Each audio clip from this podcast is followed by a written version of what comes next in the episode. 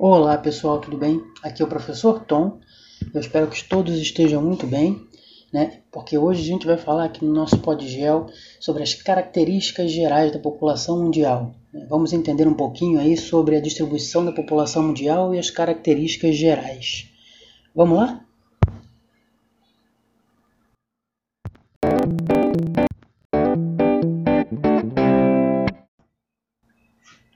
Bem, é, o crescimento da população no mundo é caracterizado com o aumento do número de habitantes do planeta. Né? Esse fenômeno é consequência do crescimento vegetativo, que é obtido através do saldo entre as taxas de natalidade, que são os nascimentos, e de mortalidade, que são as mortes. Quando a taxa de natalidade é maior que a taxa de mortalidade, então a gente tem um crescimento vegetativo positivo. Né? Caso contrário, o crescimento vegetativo é considerado negativo. Somente no final do século XVII, o crescimento populacional no mundo, populacional no mundo, populacional no mundo se intensificou. É, antes, é, antes desse período, a expectativa de vida ela era muito baixa, né, fato que elevava as taxas de mortalidade. Em 1930, a Terra era habitada por cerca de 2 bilhões de habitantes. E 30 anos depois, em 1960, esse número atingiu a marca de com a média de crescimento populacional, crescimento populacional de 2% ao ano. Durante a década de 1980, a população mundial ultrapassa a marca de 5 bilhões de pessoas. Atualmente, a taxa de crescimento populacional mundial é inferior a 1,2% ao ano, isso de maneira geral, mundo, né? É, e essa taxa tá em, está em constante declínio. Né? Porém, a expectativa de vida está em ascensão em virtude dos avanços na medicina, no saneamento básico, né? maiores preocupações com a saúde, entre outros fatores. É, sendo assim, de acordo com, é, de acordo com é, o Fundo de População das Nações Unidas, a população mundial atual ela já passa de 7 bilhões e 300 milhões de habitantes. Segundo estimativas da Organização das Nações Unidas, a ONU, o contingente populacional do planeta atingirá a marca de 9 bilhões de habitantes até 2050, ou seja, um acréscimo de aproximadamente 2,1 milhão, milhões de habitantes, né, sendo a taxa de crescimento de 0,3% ao ano. É importante a gente ressaltar que esse aumento populacional ocorre distintamente né, em cada canto do planeta. A África, por exemplo, registra crescimento populacional de 2,3% ao ano. A Europa, por sua vez, apresenta taxa de 0,1% ao ano. A América e a Ásia possuem taxa de 1,1% ao ano e a Oceania 1,3% ao ano.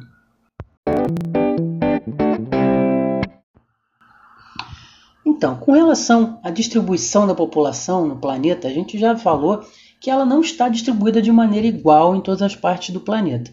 Né? Ao contrário, é excesso de gente em algumas regiões e falta de gente em outras. Né? Alguns fatores é, naturais, como o relevo, o clima, vegetação, a distribuição dos rios, né? exercem muita influência sobre a distribuição dos grupos humanos. As regiões facilmente ocupadas pelos homens são denominadas ecúmenas. Aos vazios demográficos, nós chamamos de regiões anecúmenas, isto é, de difícil ocupação humana. Né? As altas montanhas, as regiões polares, os desertos dificultam demais a ocupação humana e são bons exemplos de regiões anecúmenas. Por outro lado, é, existem regiões na Terra nas quais os homens se acotovelam, entre aspas, né, por falta de espaço. É o caso, por exemplo, do sul, do leste e do sudeste da Ásia, que reúnem mais da metade da população do planeta. Por esse motivo, essa região é considerada né, por muitos, e aí a gente conhece também, por formigueiro humano. É, com relação à distribuição pelos espaços geográficos, a gente pode é, tirar algumas conclusões. Né? Por exemplo, a gente vê que a Ásia é o continente mais populoso, com quase 60% da população mundial.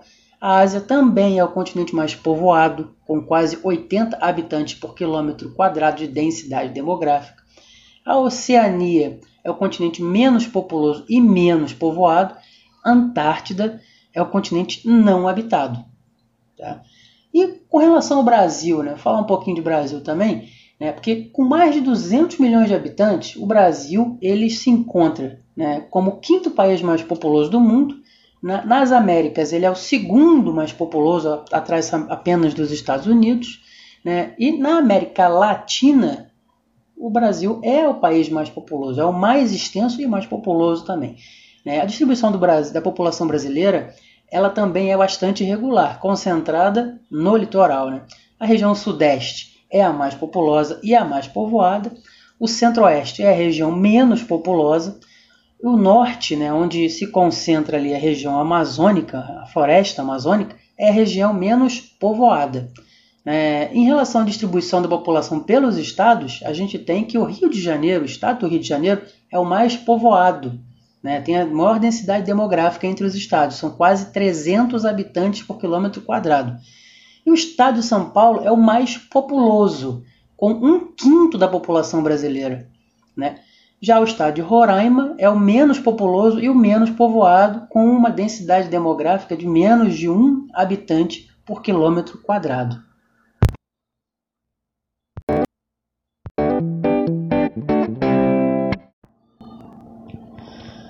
Atualmente, 54% da população mundial vive em áreas urbanas. Em 2050, essa proporção deve chegar a 66% de acordo com a ONU.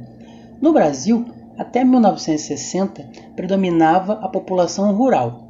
A partir do recenseamento de 1970, já se começa a se constatar né, o predomínio da população urbana, com 56% do total nacional. À medida que um país se desenvolve industrialmente, a tendência geral é o abandono do campo em direção às cidades.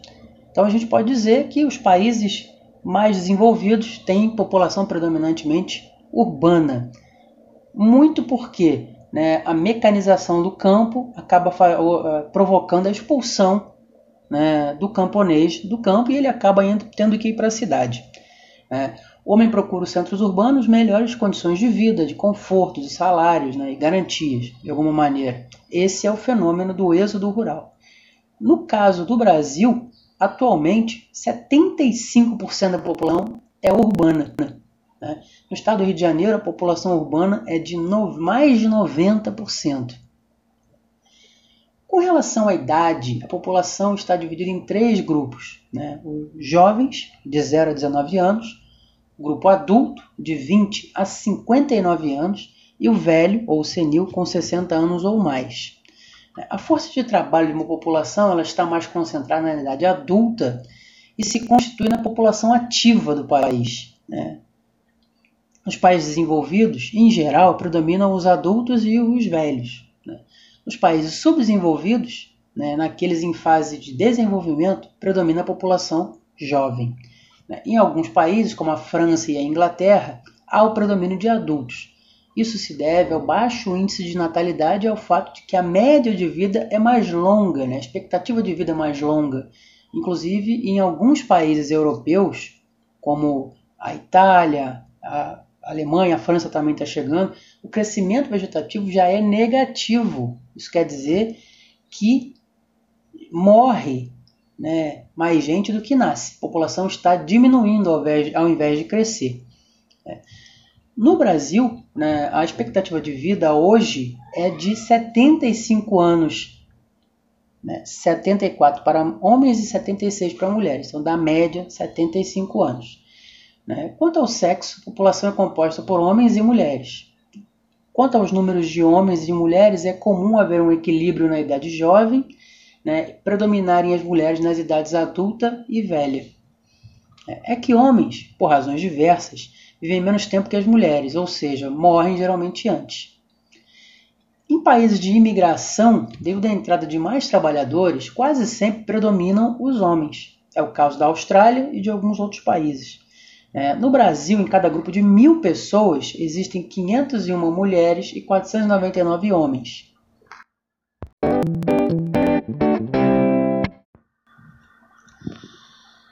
É, por muito tempo, e ainda hoje, né, tem sido comum dividir a população nas raças branca, negra, amarela e mestiça ou parda. Né?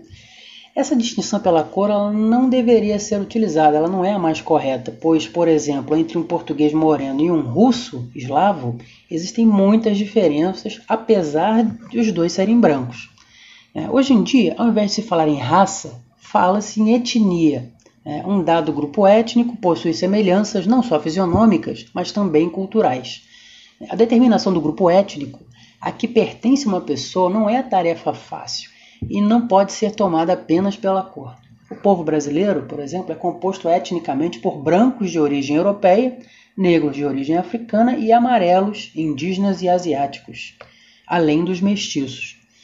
As diferenças de cor, de origem, têm sido problemas sérios em muitos países. Na África do Sul, por exemplo, onde numericamente predominam os negros, existia até 1991 uma violenta segregação racial com exagerada discriminação social e econômica, e isso de maneira oficial, era o apartheid. No Brasil, perante nossas leis, todos os grupos étnicos constituem um só conjunto, conjunto da nação brasileira.